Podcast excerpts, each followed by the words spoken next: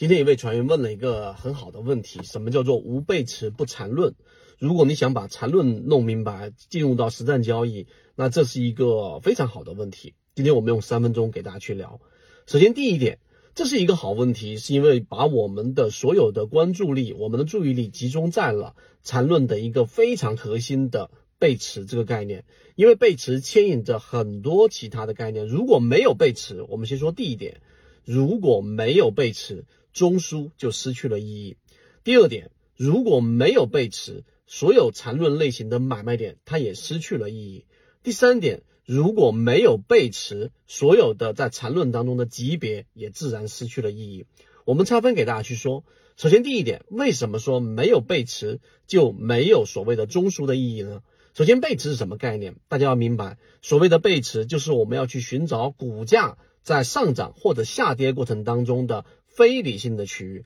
上涨过程当中，然后它的上涨动能衰竭啊，出现了我们所说跟股价创新高所背离的这一种量能形态，或者是 MACD 形态。那么股价创新低，MACD 或者量能出现了与股价不断创新低的这一种形态相背离、相背驰啊，不正常的这一种形态，这个就称之为背驰。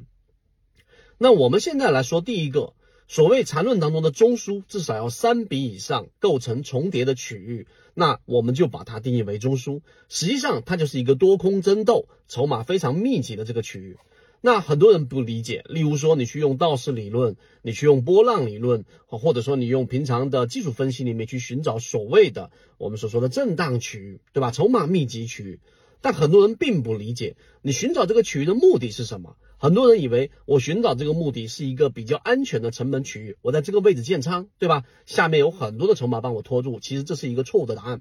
那回到刚才我们所说的，你寻找所谓的中枢，寻找所谓的多空争斗的最密集区域的目的，是为了需要找到在过程当中里面的这一种力度的大小。当一个中枢形成，快速的跌破中枢，在下跌过程当中，一旦形成背驰，这个中枢就产生了意义，因为它形成了缠论当中在次级别上发生背驰的第一类型买点。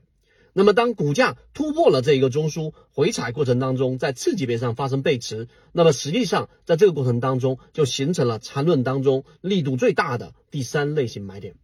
所以这个就是我们刚才解答了这一个两个问题，一个是中枢的意义，一个是类型买卖点的一个意义。第三个就是到底为什么我们说的背驰跟我们所说的级别有非常重要的关系呢？很多小白交易者从来不跨级别去分析一个标的或者行情。这是极其极其极其小白的一种行为，因为在他他的世界当中，所有的交易都是日线级别，所有的交易我就看他现在日线级别。其实，在六十分钟级别，在三十分钟级别，在十五分钟级别，在周线级别、月线级别、年线级别，他们其中的这一种关系，是我们以前给大家讲过的一个啊，像一棵树，对吧？大家看过 Lucy 这个这部电影，